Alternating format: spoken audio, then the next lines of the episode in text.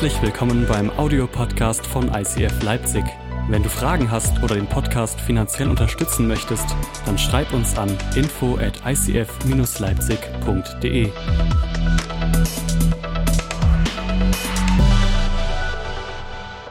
Amen. Hey, wir sind in der Serie Church Without Walls und heute ist mein Predigttitel Meine Kirche positiv beeinflussen meine Kirche positiv beeinflussen, ähm, wurde, ich, wurde ich gefragt, ob ich über dieses Thema predigen darf. Und es ist dann immer cool. Ähm, ja, wirklich auch, wenn man ein Thema vorgegeben hat, weil man weiß, okay, da spreche ich einfach mal rein. Und ich habe jetzt nicht so groß abgeklärt, was ich geredet, was ich jetzt rede. Und es ist vielleicht eher ein ungewöhnlicher Text zum Thema Kirche. Ich möchte heute eine Kernbibelstelle anschauen und die steht im Alten Testament ähm, da denkst du jetzt, okay, Kirche und Altes Testament passt nicht so ganz zusammen. Und ich sagte doch, das passt extrem gut zusammen. Und zwar, es geht um die Geschichte von Kain und Abel. Das war sozusagen die erste Familie, die wir in der Bibel sehen. Das waren Adam und Eva, die beide hatten Söhne, Kain und Abel. Kirche ist Familie. Kirche ist Familie. Willkommen zu Hause. Ein Zuhause ist eine Familie. Das heißt, welcome home hier. Willkommen zu Hause. Das ist eine Familie, wo du bist, die Kirche. Das heißt, lass uns doch mal reinschauen in die erste Familie, die wir in der Bibel sehen und sehen, was wir davon lernen können. Ist es gut? Ja? Okay, also schauen wir mal in den Bibeltext hier rein. In 1. Mose Kapitel 4 ab Vers 1 steht es, Adam schlief mit seiner Frau Eva und sie wurde schwanger. Und sie brachte, Halleluja, lass uns doch darüber mal predigen. René ist back, da geht's jetzt mal wieder los. Also, und sie brachte Kain zur Welt und sagte, mit der Hilfe des Herrn habe ich einen Mann geboren. Später brachte sie einen zweiten Sohn zur Welt und nannte ihn Abel. Abel wurde ein Schafhirte, Kain ein Bauer. Nach einiger Zeit opferte Kain dem Herrn einen Teil seiner Ernte. Und Abel opferte ihm den erstgeborenen Lämmern aus seiner Herde und wurde von ihrem, äh, und, und von ihrem Fett. Der Herr sah wohlwollend auf Abel und nahm sein Opfer an. Kain und sein Opfer jedoch wies er zurück. Ey, Gott ist so politisch inkorrekt, oder?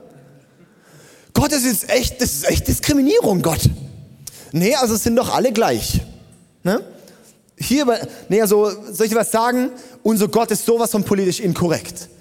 Weil Political Correctness ist nicht von Gott, ist von irgendwelchen Leuten, die von Minderwert geprägt sind. Ja? Okay, ich gehe da jetzt nicht weiter rein, ich muss es weiterlesen. Das ist so, okay, okay, okay, okay. Also, Warum bist du so zornig? fragte der Herr Kain. Warum blickst du so grimmig zu Boden? Ist es nicht so? Wenn du Gutes im Sinn hast, kannst du frei umherschauen. Wenn du jedoch Böses planst, lauert die Sünde dir auf. Sie will dich zu Fall bringen, du sollst aber über sie herrschen. Und es verstanden Kain und Abel, zwei Söhne. Der eine ist Bauer, der andere ist, ist äh, Hirte. Der äh, eine bringt einen Teil seiner Früchte, der andere bringt Erstgeborene seiner Lämmer, opfert es Gott. Gott nimmt nur von Abel, von den Lämmern das an, von Kain nicht. Keines sauer. So, hier zusammengefasst. Gehen wir weiter. Und er sagt dann, hey, Kain, warum bist du so, so pissig? Und dann geht es im Vers 8 weiter. Später schlug Kain seinem Bruder Abel vor, hey, komm, wir gehen aufs Feld hinaus als sie dort waren, fiel Kain über seinen Bruder, Bruder her und schlug ihn tot. Der erste Mord in der Bibel. Also erste Mord an einem Menschen. Da fragte der Herr Kain, wo ist dein Bruder Abel? Ich weiß es nicht, entgegnete Kain. Soll ich etwa ständig auf ihn aufpassen? Doch der Herr sprach, was hast du getan? Hörst du nicht? Das Blut deines Bruders schreit zu mir. Deshalb sollst du verflucht sein und musst den Acker verlassen, den du mit dem Blut deines Bruders befleckt hast. Er wird keinen Ertrag mehr bringen, auch wenn du noch so hart arbeitest. Von jetzt an sollst du ein Flüchtling sein, der heimatlos von Ort zu Ort irrt. Kein entgegnete dem Herrn, meine Strafe ist zu hart, ich kann sie nicht ertragen. Du vertreibst mich heute von meinem Land und ich muss mich von dir verstecken. Ich werde ein heimatloser Flüchtling sein, der von Ort zu Ort irrt. Jeder, der mir begegnet, wird mich töten wollen. Doch der Herr antwortete ihm, wenn dich jemand tötet, sollst du siebenmal gerecht werden. Und er versah Kain mit einem Zeichen, damit niemand ihn töten würde. Dann verließ Kain die Gegenwart des Herrn und ließ sich im Lande Not östlich von Eden nieder. Das ist ein bisschen längerer Bibeltext und ähm, das ist eine riesen Fülle an Gedanken und ich schaue einfach, wie weit ich komme. Ich schaue, dass ich einfach auf Zeit lande, okay? Da schauen wir. Was wichtig ist, wenn wir da reinschauen, die Bibel ist das Wort Gottes. Die Bibel ist nicht ein Geschichtsbuch. Ganz viele Leute lesen die Bibel als so, oh, lass uns doch mal lesen, Kain und Abel, spannende Geschichte. Ja, toll, das war wieder meine Bibellese für heute, spannende Geschichte gewesen. Aber soll ich dir was sagen, wenn wir die Bibel lesen, lesen wir es nicht als Geschichtsbuch, sondern als das Wort Gottes. Das heißt, das Wort Gottes, wenn wir das Wort Gottes lesen, dann wird es, kommt es zum Leben. Das ist eben die Sache. Es ist nicht nur ein geschriebenes Wort, es wird lebendig. Und da, das ist so ein Schlüssel, dass wir die Bibel wirklich lesen mit der Frage, Gott, lass es lebendig werden in meinem Leben. Das ist nicht nur lesen, was ist jetzt gerade hier die Geschichte, was sehen wir jetzt mit unseren Augen, sondern dass wir reingehen in die Bibel und sagen, und Gott, was lesen wir in deinen Augen? Und darum ist es so ein Schlüssel, wenn wir das Wort Gottes beherrschen und wenn wir das Wort Gottes, wenn wir die Bibel auf unser, wirklich auf unserer Zunge haben, wenn wir ready sind, jederzeit wirklich mit dem Wort Gottes zu antworten. Soll ich dir was sagen? Das Wort Gottes in deinem Mund ist so kraftvoll wie das Wort Gottes in Gottes Mund. Es ist das Wort Gottes. Das heißt, wenn wir anfangen, das Wort Gottes, wenn wir Gottes Wort wirklich ready haben, dann passiert da, hey, Gott sprach und es wurde. Gott sprach und es wurde. Gott sprach und es wurde. Lass uns das Wort Gottes kennen und nicht rangehen und sagen, hm, hat Gott wirklich gesagt? Sondern dass wir nehmen, was im Wort Gottes steht und dann steckt Kraft drin, wenn wir das auch ernst nehmen, was da drin steht. Wenn wir gehorsam zum Wort Gottes werden, das ist unglaublich wichtig. Ja, und das, das siehst du auch bei dieser Geschichte, auch in der Bibel. Wir dürfen Geschichten nicht immer nur als Geschichten lesen, sondern auch vielmehr so, da ist noch eine Bedeutung dahinter. Gott hat da eine Bedeutung dahinter und bei der Bibel ist es so, dass dieselbe Geschichte gibt's heute auch noch, nur mit einer anderen Besetzung. Und das in der Bibel. Die Bibelgeschichte gibt's nach wie vor nur mit einer anderen Besetzung. Und dieser Spirit von Kain, diese Mentalität von Kain, die gibt's heute noch. Und das ist, wozu ich heute ein bisschen reinschauen möchte auch, weil das hat extrem viel mit zu tun, wie kann ich meine, meine Kirche positiv beeinflussen? Wie gehen wir miteinander um? Wie denke ich übereinander? Und, und ich habe irgendwie auch ein bisschen, ähm, auch einfach so mal, mal ein bisschen so Gott gefragt, so, hey Gott, was ist eigentlich, wo, wo, worüber ich heute predigen soll? Und es ist irgendwie so, manchmal sagt er so, hey, easy, predig einfach. Und manchmal ist, wo ich so merke, wirklich einen Punkt, den er mir highlightet. Und ein Punkt, der mir extrem gehighlightet hatte, und ich habe geschaut, wie kriege ich denn in den Text rein? Eisegese habe ich gemacht, äh, in den Text reingelesen. Nee, und es war der Punkt Gehorsam. Der Punkt Gehorsam. Der mir, der mir irgendwie so kam für, für, für heute. Und ähm, dann habe ich den Text nochmal genau angeschaut und gemerkt, wow, das findet sich sogar wirklich im Text. Halleluja, praise the Lord. Und zwar steht es in Vers 7, da heißt es dann, wenn du Gutes im Sinn hast, das war noch bevor kein Abel umgebracht hat, wenn du Gutes im Sinn hast, kannst du frei umherschauen. Wenn du jedoch Böses planst, lauert die Sünde dir auf, sagt Gott zu Kain. Sie will dich zu Fall bringen, du aber sollst über sie herrschen. Gott warnt dort Kain vor und die Frage ist, ist kein Gehorsam oder nicht? Die Frage ist, wie reagierst du auf, wenn Gott dir was sagt? Wenn Gott dich warnt, wenn Gott dir sagt, hey, schau, dies und das ist so wichtig, dass wir dort treu sind, dass wir dort gehorsam sind. Bist du gehorsam oder nicht? Gottes Liebessprache ist Gehorsam. Und Jesus, der sagt, der sagt immer wieder, lesen wir so, hey, wer Ohren hat zu hören, der höre im Neuen Testament. Wer Ohren hat zu hören, der höre. Da denkst du, Herr Gott, Jesus, irgendwie, sollen wir dir mal biologisch erklären, Hore, Öre, Ohren, hören? Ich höre natürlich. Aber die Sache ist, wir hören so viel, aber bringen auf die PS nicht auf die Straße. Wir hören so viel und fragen uns so, wie kriegen wir jetzt wirklich mal die PS auf die Straße? Wie kann es zum Leben kommen? Ja, so, und, und, und die Sache ist so, wo Jesus dann im Endeffekt auch so sagt, hey, nimm, nimm dein Kreuz auf mich, folg mir nach. So, hey, gib mal in gewisser Weise deine Rechte auf und schau auf das Rechte. Er, er sagt nicht, hey, trage ein Kreuz oder tätowiere ein Kreuz, sondern er sagt, nimm dein, mein Kreuz auf dich. Nimm dein Kreuz auf dich. Und wir, wir lesen auch an, an verschiedenen Stellen so dieses, hey, Jesus ist, ist das Haupt der Gemeinde und wir sind sein Körper, wir sind seine Glieder, wir sind sein, ja, und der eine ist vielleicht sichtbar, der eine ist vielleicht der Arm oder der kleine Finger und der andere ist halt vielleicht eher so die, keine Ahnung, die Leber, die auch extrem wichtig ist, aber nicht sichtbar ist und so, ja. Und die Sache ist, wenn wir, wenn der Körper nicht mit dem Hirn verbunden ist, dann ist der ganze Körper kaputt. Wenn, wenn mein Arm jetzt sagt, ah, ich trenne mich jetzt mal von meinem Hirn ab, dann wird der nur noch so da hängen. und wird kraftlos sein und wird nur noch da hängen. Ja, oder vielleicht erst mal noch kurz so ein bisschen so und dann fragst du dich mal bei Leuten so in der Kirche so, Alter, was ist bei dir schräg, Mann? Kennst du das auch? Manchmal denkt man so, was ist da eigentlich los? Ja? Hey, und, und das ist eigentlich, wenn wir vom Haupt, wenn wir vom Kopf, wenn wir von, vom Haupt getrennt sind manchmal. Und das ist die Sache, wenn wir, wie kann ich meine Kirche positiv beeinflussen? Hey, bleib mit Jesus verbunden. Wie es so schön heißt, wenn ihr in mir bleibt und ich in euch, dann bringt ihr Frucht. Das ist ein Schlüssel für die Kirche, dass wir in ihm, mit ihm verbunden sind. Und da ist der Schlüssel Gehorsam. Sind wir mit ihm verbunden? Haben wir eine Herzensverbundenheit? Oder haben wir nur eine Redensverbundenheit? Wir können so viel reden, aber wie sieht unser Leben aus?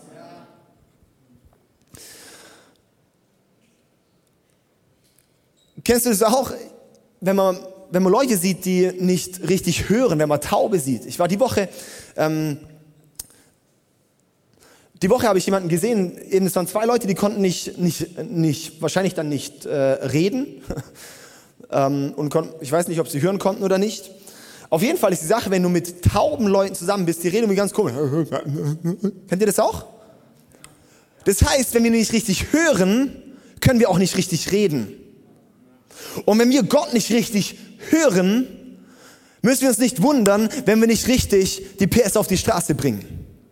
Darum war die Revival Night am Mittwoch so wichtig, dass wir dort für die Erfüllung mit dem Heiligen Geist beten, dass wir lernen, den Heiligen Geist zu hören, dass wir sensibel werden auf sein Reden dass wir dann am Ende, am Output wieder die PS auf die Straße bringen. So häufig werden wir ausgelaugt, sind kraftlos. Kirche ist so oft ein kraftloser Ort. Warum? Weil da Menschen sind, die versuchen, eine Kirche zu produzieren. Wenn wir Menschen sind, die bereit sind, vom Heiligen Geist gefüllt zu werden und von ihm geleitet zu werden, dann ist eine kraftvolle Kirche. Soll ich dir was sagen, was ich an René und Deborah so liebe? Ist, dass sie nicht nur eine Kirche, coole Kirche bauen, sondern eine kraftvolle Kirche bauen. Die sind mega fresh. Und man denkt vielleicht, wow, die sind mega cool. Und denen ist voll wichtig, dass es cool ist und das nice ist. Aber soll ich dir was sagen? Es kommt kein Unterschied durch die coole Kirche.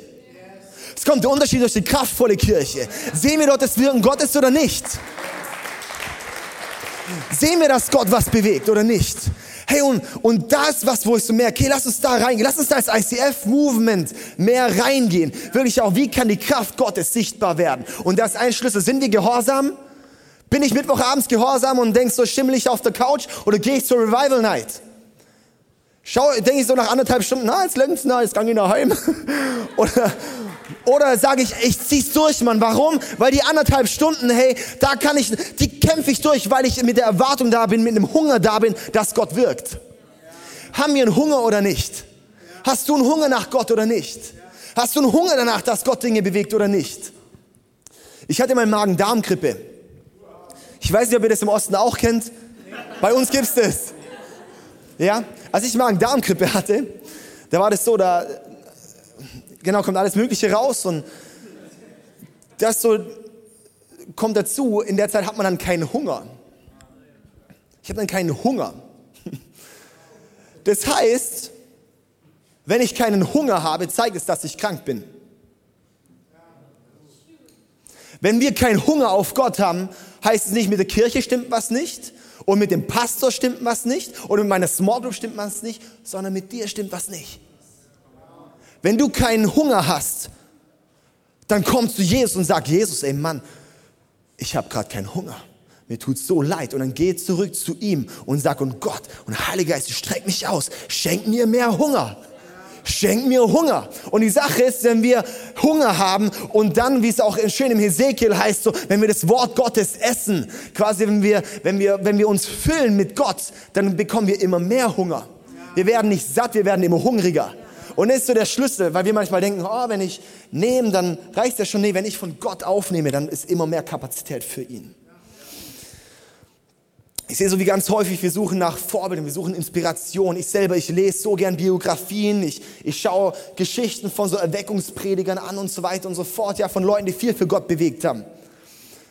Weißt du, ich sehe, hey, ganz viele, wir, wir, wir lassen uns inspirieren von Leuten. Wir kennen alles über sie. Wir wissen, was bei denen läuft. Wir können sogar ihre Lehre wiedergeben. Was wir aber nicht machen, ist ihnen denselben Gehorsam zu gehen, wie die Leute gegangen sind. Und da ist eben der Unterschied, ob wir nur Leser von Geschichte sind oder Schreiber von Geschichte sind. Ob wir nur Geschichte lesen, denken, oh, krass, was Gott hier vor 500 Jahren mit Martin Luther gemacht hat, oder dass wir heute hier stehen und sagen, spannend, was da war. Hey, wir gehen, wir sind viel mehr Leute als Martin Luther. Wir gehen da rein und verändern diesen Osten und verändern Deutschland und verändern daraus die Welt. Come on!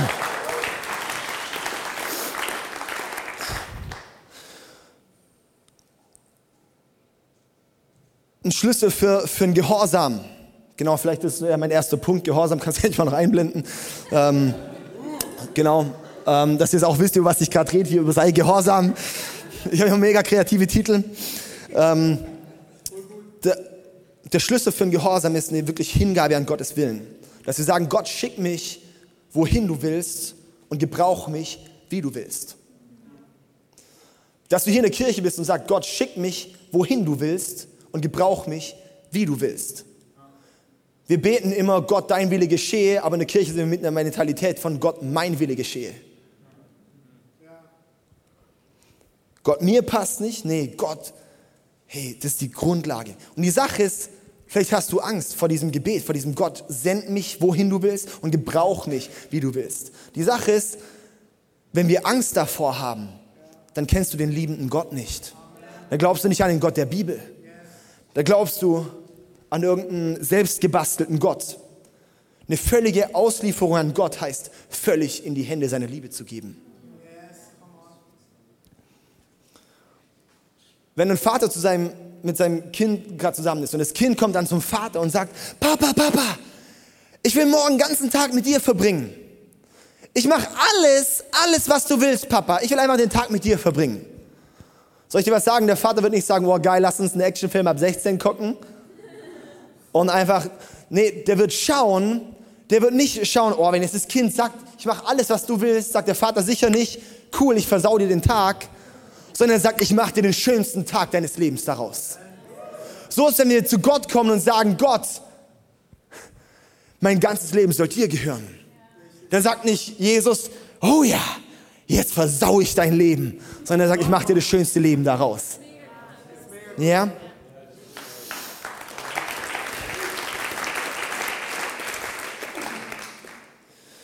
Das Krasse ist leider ist die Folge am Ende von Kain gewesen. Der letzte Vers, den ich vorgelesen hatte, und der, der ist der, der mir mitunter am meisten schmerzt. In Vers 16 war es, und dann verließ Kain die Gegenwart des Herrn und ließ sich im Lande nordöstlich von Eden nieder. Das ist so die Folge ganz häufig, dass wir quasi die Gegenwart Gottes verlassen, wenn wir ihm nicht gehorsam sind. Wir strecken uns so häufig aus nach der Gänsehaut, aber nicht nach der Gegenwart. Und die Frage ist, sehnen wir uns nach Gottes Gegenwart so sehr, der ich sage, und ich bin bereit, in dem Gehorsam zu laufen. Als Beispiel, wenn du mal an einen Gewitter denkst, an einen Blitz. Ein Blitz kann entweder zum Tod führen oder unglaubliches Licht bringen. Das ist eigentlich das Bild auch von Gottes Gegenwart. Gottes Gegenwart hat so eine Kraft, dass, dass, dass unglaublich, dass alles erhellt wird. Aber es hat auch so eine Schärfe, das auch zerstört werden kann. Einfach weil er so, so groß ist, weil er so heilig ist, weil er so unglaublich pff, massiv ist. Aber Gott kommt nicht, weil er zerstören möchte. Er kommt, weil er liebt, komplett Licht reinzubringen. Komplett da zu sein, komplett in Verbindung mit dir zu leben. Okay. Einen weiteren Punkt sehe ich hier, bei, bei Kain und Abel, wenn wir den Text genau schauen. Warum hat Gott jetzt Kain nicht angenommen und Abel angenommen? Mega unfair. Und das ist mein, mein, mein, mein zweiter Punkt, und der heißt Restposten oder Bestposten. Restposten oder Bestposten. Kain hat geopfert, Abel aber auch. Soll ich dir was sagen? Hey, Kain, schau mir genau in den Text ein. Kain gab ihm einen Teil seiner Ernte, Abel gab ihm den ersten Teil seiner Lämmer. Soll ich dir was sagen? Kain gab Gott sein Fallobst und Abel gab ihm sein komplettes Vertrauen. Weil den ersten Teil hinzugeben bedeutet, ich vertraue Gott komplett, weil ich weiß nicht, ob noch was weiteres kommt. Die Sache ist dort, wir sehen dort, und es ist keine Mentalität von, ich gebe Gott meinen Restposten. Das ist eine Mentalität, die wir so häufig noch in Kirche sehen. Ich gebe Gott halt noch den Teil, den ich übrig habe. Ich gebe Gott noch das Geld, was ein bisschen noch übrig ist. Ich gebe Gott noch den Rest meiner Zeit. Aber eine Abelmentalität, wo Gott sagt, und er liebt es und er segnet es, ist, ich gebe Gott meinen ersten Teil. Ich gebe Gott den ersten Teil, wo ich nicht weiß, wie kommt es danach noch. Also soll ich dir was sagen, das ist genauso wie beim Hunger. Wenn du denkst, du gibst, das ist nicht, dass Gott was von dir nehmen möchte, Gott möchte etwas zu dir bringen. Gott möchte nicht etwas von dir nehmen, er möchte etwas zu dir bringen. Ja, und darum sehe ich auch, hey, darum ist auch bei uns ein Wert, das Beste zu geben, unser Bestes in die Kirche reinzugeben, unser Bestes Gott hinzugeben. Ich diene nicht der Kirche, ich diene Gott durch die Kirche.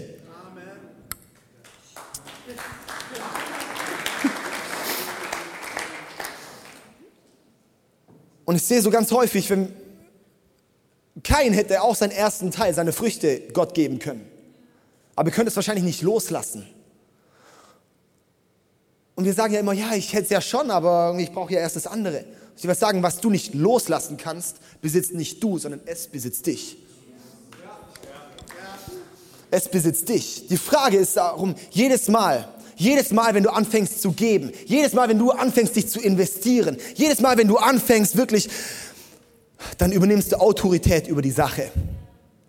Wenn du dich diktieren lässt von was du hast, dann ist die Sache dein Herr. Wie es so schön heißt in Matthäus, du kannst nicht Gott oder dem Geld oder dem Mammon dienen. Du kannst nur einem Herrn haben. Ja, was soll ich jetzt machen? Diene Gott und lass das Geld dir dienen. Weil dann dient das Geld Gott. Come on. So können wir da rangehen. Jedes Mal, wenn wir geben, übernehmen wir Autorität darüber. Und Gott will nicht eben von dir nehmen, er möchte zu dir bringen. Ja, so, und wo ich halt so sehe, hey, die größte Belohnung vom, wirklich vom Dienst für Gott, vom Dienst in der Kirche, ist nicht nur das, was ich direkt aktiv bekomme, sondern das, was ich aktiv werde. Wie ich verändert werde. Das, das ist so eine unglaubliche Belohnung, die wir, die wir bekommen. Weil die größte Veränderung, wenn du dich investierst, bist du. Die größte Veränderung, die du erleben wirst in deinem Leben, bist wahrscheinlich du.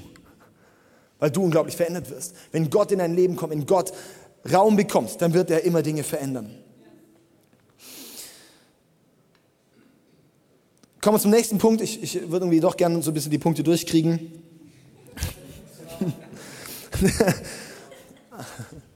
Also einfach so ein kleiner Impuls hier mal zu dem Thema, ja. Und dann mein dritter Gedanke ist, sei der Hüter deines Bruders. Ich habe sogar deiner Schwester.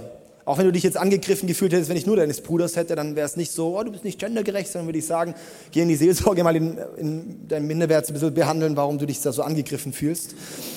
ähm, ja, wirklich, also manchmal können wir einfach mal, genau, also easy. Warum fühle ich mich so angegriffen? Ich bin gar nicht erwähnt worden, wo ich sage, ja, ist alles gut, Mann. Okay? Gott kommt, kein bringt Abel um. Und Gott kommt und fragt Abel, er fragt kein, kein, wo ist dein Bruder Abel? Wenn Gott eine Frage stellt, ist es nicht, weil er die Antwort nicht kennt, weil er eine Antwort bekommen möchte. Er möchte, dass du die Antwort bekommst. Er möchte damit eine Antwort zu dir bringen. Und die krasse Antwort von, von Abel dort, von Kain dort ist, ja, wie, das weiß ich doch nicht. Bin ich denn meines Bruders Hüter? Bin ich meines Bruders Hüter? Und darum habe ich auch den Punkt, sei der Hüter deines Bruders. Weil die Antwort darauf ist, ja, natürlich bist du. Bin ich der Bruder, bin ich der Hüter meines Bruders oder meiner Schwester? Ja, bist du. Wir sind dazu da und Kirche ist dafür da, aufeinander aufzupassen, füreinander da zu sein. Darum die Groups.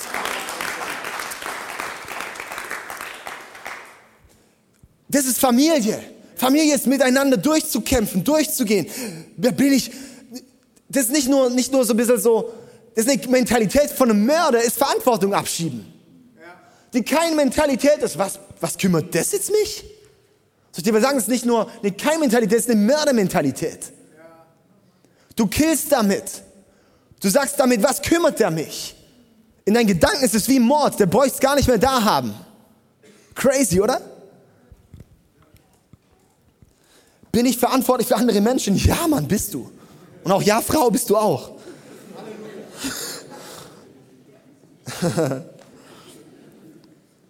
Und darum liebe ich hier auch immer sehr viel dieses schöne gelbe Schild, das ich die ganze Zeit sehe da hinten. Hashtag Groups, Groups, Groups. Groups.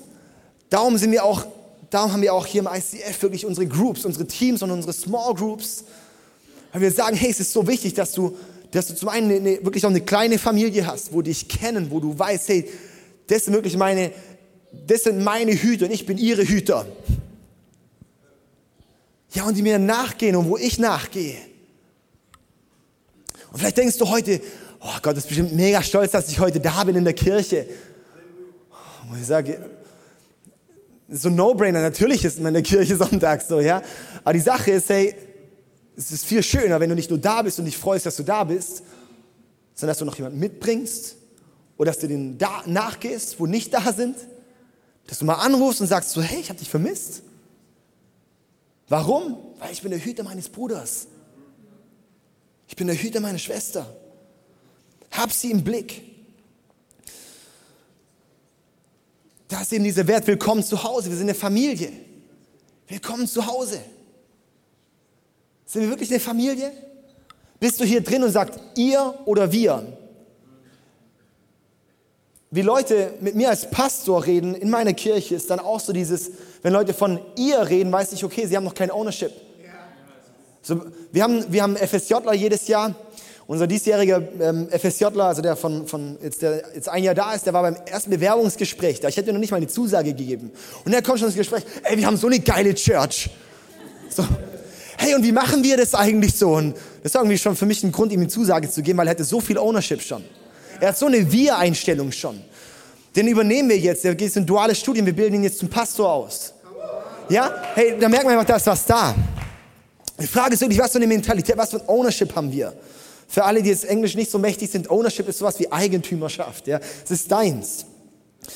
Das Ding ist, ein Deckel in der Kirche kommt immer, wenn wir bereit sind zu bekommen, aber nicht bereit sind zu geben.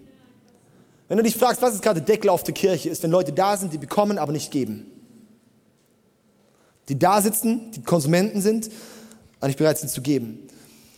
Jesus sagte auch, das Königreich Gottes ist wie ein Senfkorn. Wie ein Senfkorn.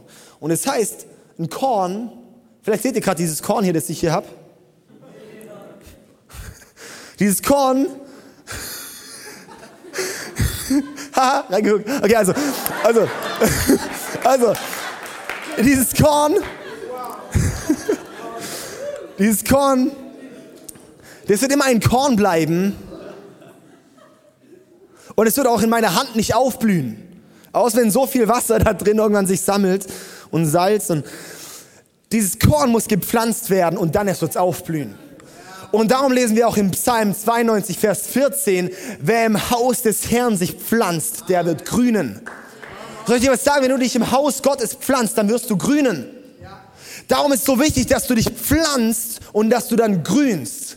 Und dass du aufblühst. Wenn du hier bist und denkst, warum blühst du nicht auf, dann sage ich dir, pflanz dich mal. Ja? Und nicht nur in den Stuhl pflanzen und sagen, ich bin halt hier gut gepflanzt, sondern pflanzen heißt aufstehen und aktiv werden. Das heißt pflanzen. Pflanzen heißt, das ist nicht eure Kirche, das ist meine Kirche. Pflanzen heißt, ich bin die Veränderung, nicht ihr seid die Veränderung.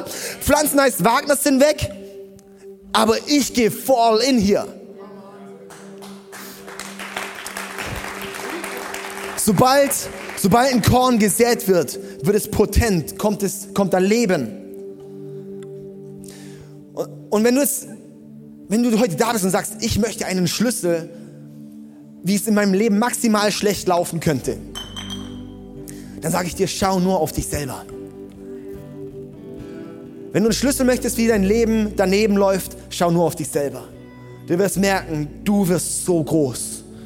Deine Probleme werden so groß.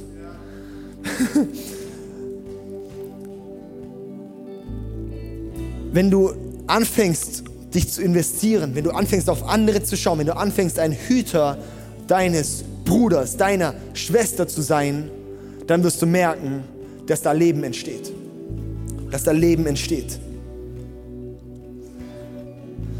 Dein Leben wird erfüllt, wenn du dich hingibst und dich um andere kümmerst. Sag eins so, die Welt, die wartet nicht darauf, dass wir das Evangelium von Jesus neu, neu erfinden, dass wir es neu formulieren. Das Evangelium und die Botschaft von Jesus ist so unglaublich gut. Sie müssen wir nicht anders formulieren, wir müssen es neu demonstrieren. Und das ist so wichtig, dass wir, was ist der Unterschied? Der Unterschied ist nicht, hey, ich gehe in die Church. Der Unterschied ist, ich bin die Kirche. Der Unterschied ist, ich mache den Unterschied in der Kirche. Der Unterschied ist, ich bin nicht hier und sage, irgendwas passt mir nicht, sondern der Unterschied ist, ich bin da und sage, und ich ändere, was ich kann und alles andere liebe ich und kriege ich Ownership für. Ich habe noch eine Minute, da gehe ich noch rein. Und zwar in den letzten Gedanke ist, fight the night. fight the night.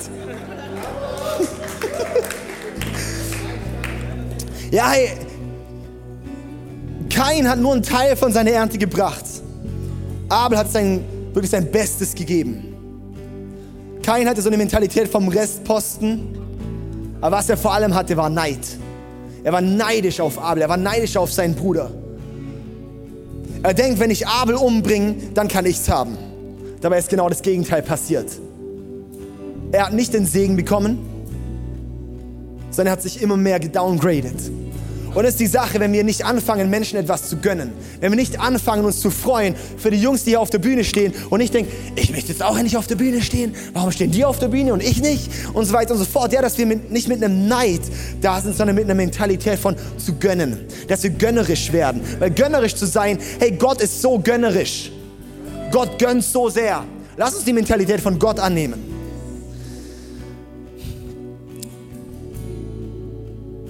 Gott dir nichts geben, wenn du es nicht anderen gönnen würdest.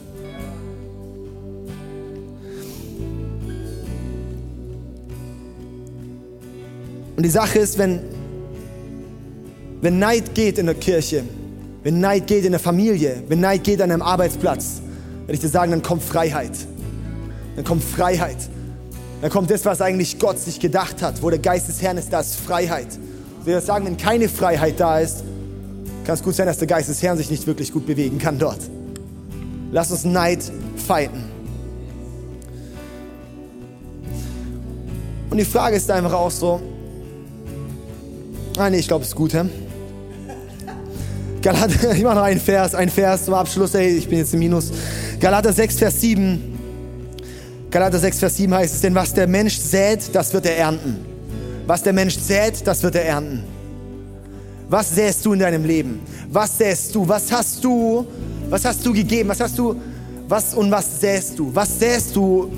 Was redest du über Leute? Was redest du über die Kirche? Was hast du und was säst du? Wenn du Weizen säst, wirst du niemals Kartoffeln ernten. Wenn du Weizen säst, wirst du Bier ernten. Come on.